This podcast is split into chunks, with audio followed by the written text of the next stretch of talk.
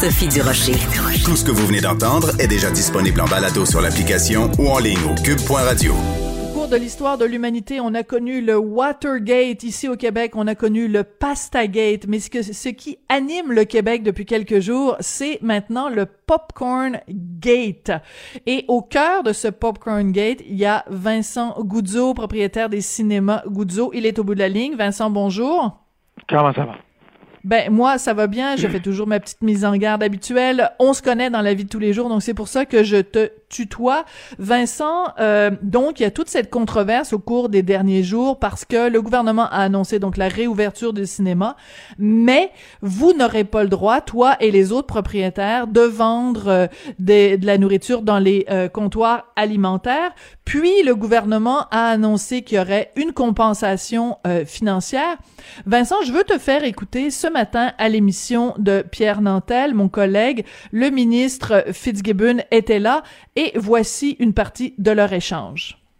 Comment allez-vous articuler le soutien auprès de M. Goudzio pour qu'il ouvre les salles de cinéma puis que les jeunes puissent faire quelque chose pendant la semaine de relâche? Euh, je ne vais pas banaliser la, situation, mais écoutez, ce que j'ai dit hier dans un tweet, quand je hier matin que j'ai vu euh, la, polémique euh, du, Popcorn Gate, ce que j'ai dit, c'est qu'on va traiter les cinémas comme les hôtels. Les hôtels, si vous vous rappelez peut-être, il y a des restaurants dans les hôtels. Alors, les restaurants sont fermés. Alors, même si l'hôtel est ouvert, ils n'ont pas le droit techniquement au programme de la RAM. Nous considérons les restaurants comme une entreprise dans une entreprise.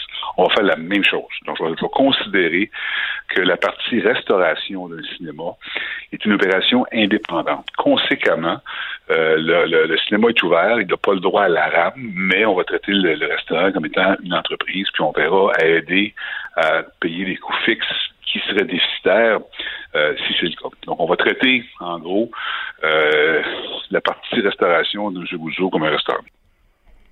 Vincent Goudzo, ta réaction? Ben, écoute, premièrement, je pense que M. Fitzgibbons a oublié l'annonce qu'il a fait la semaine passée quand il a dit que tous les commerces qui étaient fermés pour plus que 90 jours, le moment qu'ils réouvrent, auraient eu droit à la RAM pour, deux, pour 60 jours de plus, donc 15 000 dollars euh, euh, par, euh, par tranche de 30 jours. Donc, hmm. on l'avait déjà, là, mettons. Donc, le fait qu'on nous relance ça, non merci, on l'a déjà. Maintenant, qu'est-ce qui est important, Sophie, à savoir, c'est la première chose. Moi, j'ai pas demandé de subvention. Moi, j'ai rien demandé au gouvernement. Moi, j'ai demandé au gouvernement de me réouvrir avec mes pleins droits, mes pleins, mes pleins services que moi je peux donner à ma clientèle. C'est ça que j'ai demandé. Le fait que le premier ministre hier a souligné qu'il allait compenser les cinémas ou M. Goudzo, ou comme il a voulu le dire, là, c'est pas moi qui l'ai demandé. Donc, mm-hmm. merci pour ceux qui pensaient que j'allais recevoir un grand chèque, là. Mais moi, c'est pas ça que j'ai demandé. Puis j'ai même pas euh, nuancé à ça, si vous y pensez bien. Là, moi, j'ai rien dit. Ça, c'est le un. Deux, Qu'est-ce que vous voulez que je vous dise? Euh, euh, une fois qu'on a réalisé la gaffe, qu'on a fait notre cinéma, puis là, on veut euh, réaliser qu'il n'y a pas d'argent peut-être, ou ça serait pas tellement logique de donner de l'argent pour du popcorn non mangé, non consommé, ben, qu'est-ce que vous voulez que je vous dise? Là, il, il, il ça dans la cour de M. Fitzgibbons. M. Fitzgibbons, il, il, fait pas des miracles. Donc, il, a dit, OK, on va répéter la même chose. Mais reste le fait que moi, qu'est-ce que je voulais souligner avec toi aujourd'hui aussi, c'est vous savez, en, zone orange, en zone rouge, les cinémas pourraient être ouverts maintenant, mais pas de euh, consommation alimentaire dans la zone rouge, euh, permise dans la zone orange. Vous réalisez que ça, ça veut dire que la santé publique, c'est pas le geste de consommer de la nourriture qui est le problème. Parce qu'on le tolère ou on l'accepte dans les zones oranges. Qu'est-ce qui est le problème? C'est que si on est dans une zone rouge, il y a certaines activités qu'on ne peut pas faire. Maintenant, la question, c'est c'est quoi qui détermine une zone rouge et orange? On l'a demandé au premier ministre, puis il nous a dit, regardez les, les, les, hôpitaux. Voulant dire hmm. que qu'est-ce que vous faites dans ma salle de cinéma doit être conditionnel, basé sur qu'est-ce qui se passe dans une salle d'urgence, dans des hôpitaux. Mais là, c'est pas moi qui, gère les hôpitaux, là. C'est pas moi qui, qui gère les, hôpitaux, les, les, les salles d'urgence. Donc, pourquoi qu'est-ce qu'un client fait dans une salle de cinéma devrait être dépendant de ce qui se passe dans, dans, un système de santé publique? Mais ça, c'est c'est un problème du gouvernement. Si on a perdu un tiers de nos anges gardiens, nos nouveaux anges gardiens, c'est pas parce qu'on mangeait du popcorn dans les cinémas, c'est parce que quelqu'un les les traitent pas comme adéquatement peut-être dans le système de santé. Mais ça, c'est pas Mhm. Tu fais référence au fait que justement on a appris euh, dans le journal ce matin que sur les 9000 bénéficiaires préposés aux bénéficiaires qui ont été euh, formés, il y en a déjà 3000 qui ont quitté. Mais ce que je comprends, c'est que tu dis finalement euh, le fait de manger du popcorn est permis en zone orange, pas permis en zone rouge. Donc, le, le, degré de dangerosité de l'acte de manger du popcorn dépend de la situation dans les hôpitaux. C'est cette incohérence-là que tu dénonces.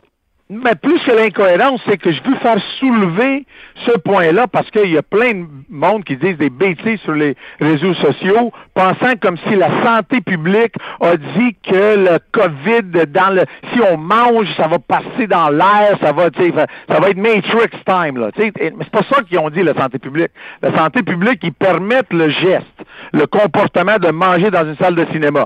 Qu'est-ce qui l'interdit? C'est le code de couleur. Et on vient d'avoir maintenant les rapports, certains rapports.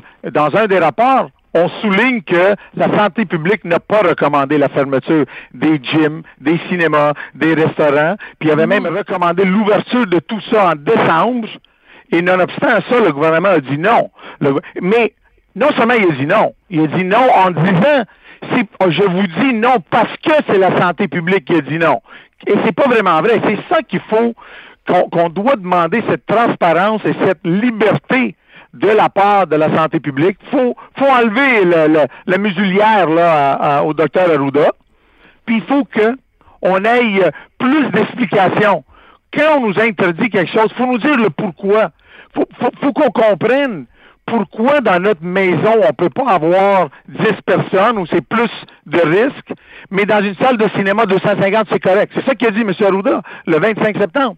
Pourquoi? Parce que de, de, de, de l'espacement, parce que du confinement, parce que du comportement du monde en public versus dans vos résidences, etc., etc. faut l'expliquer, faut raisonner avec le public. faut pas juste nous lancer des slogans, nous lancer, nous faire un cinéma pendant une minute et demie à nous dire on va tous euh, vous aider, puis à la fin de la journée, on n'aide personne, puis on n'a pas vraiment l'argent non plus pour le faire. Je veux, je veux absolument, Vincent, te faire écouter un deuxième extrait de cette entrevue que le ministre Fitzgibbon a accordé euh, ce matin à mon collègue Pierre Nantel. On écoute ça. Trouvez-vous que M. Goudzo est un peu chialeux ici, là, quand même? On lui demande juste de faire appel un peu au sens civique puis d'offrir une option pour les jeunes. Il en demande beaucoup, non? Ben, écoutez, euh, oui, puis peut-être que le popcorn est vend trop cher, je sais pas, là, mais la, réalité, par contre, la réalité, par contre, écoutez, on est, on est là, nous, moi, moi, ma, ma, job, c'est d'aider les entreprises, puis j'ai toujours dit, on veut, on veut faire des programmes qui sont équitables. Tes frères, un programme popcorn, ça n'arrivera pas, euh, ça serait un peu ridicule. Mais en même temps, il faut aider les gens, puis on veut que tout le monde euh, sorte de cette crise-là. Là, on arrive au bout. Là. Quand on est rendu à aider les, les enjeux de popcorn, c'est des bonnes nouvelles, monsieur. on va pas arriver au bout du tunnel bientôt, pour on parlera d'autres choses. Alors, euh, ministre Fitzgibbon, qui est quand même ministre de l'économie, qui laisse entendre, qui trouve quand même que tu es un petit peu chialeux. Qu'est-ce que tu lui réponds, euh, Vincent? Ben, c'est pas lui qui a trouvé que j'étais chaleureux. Je pense que c'est Nantel qui a trouvé que j'étais chaleureux. Oh, c'est ça, c'est Pierre qui a, qui a, trouvé que j'étais chaleureux. La vérité, c'est que Pierre Fitzgibbon, c'est mon, c'est mon député de comté à Terrebonne où j'habite, donc je le connais très bien. Et je pense qu'il faut admirer sa loyauté envers son patron euh, et comment qu'il s'est, euh, s'est pas trop compromis. Euh, mais faut juste souligner que le programme Popcorn, c'est son patron qui l'a soulevé. Moi, j'en, hmm. J'ai pas demandé, moi, de programme Popcorn. C'est M. Legault qui a prétendu, et c'est une grande prétention qu'il a fait sur la base légale quand il a dit, c'est juste normal que si j'interdis M. Goudzo de faire du profit avec son popcorn, que je le compense. Mais ça, c'est lui qui l'a dit. Moi, j'ai rien à voir avec ça. Mais il faut se demander, est-ce que tous les restaurateurs maintenant, tous les gymnases, tous les cinémas qui ont été fermés, parce que lui a décidé de les fermer, c'est pas la santé publique, lui a décidé, est-ce que maintenant, ça veut dire que c'est juste légitime qu'il compense toutes ces personnes-là? C'est lui maintenant qui, qui doit répondre de ses mots et de son show business, euh, son, petit show là, qu'il nous a fait euh, euh, hier. Et, mais moi, le ministre Fitzgibbons, je, disons que je le respecte pour sa loyauté. Je pense pas qu'il a été vraiment méchant envers moi. Je pense que il a fait, il a essayé de, de porter au ridicule quelque chose qui se trouvait un petit peu mal à l'aise. Mais comme je vous dis, le programme Popcorn, c'est l'idée de son boss. Hmm.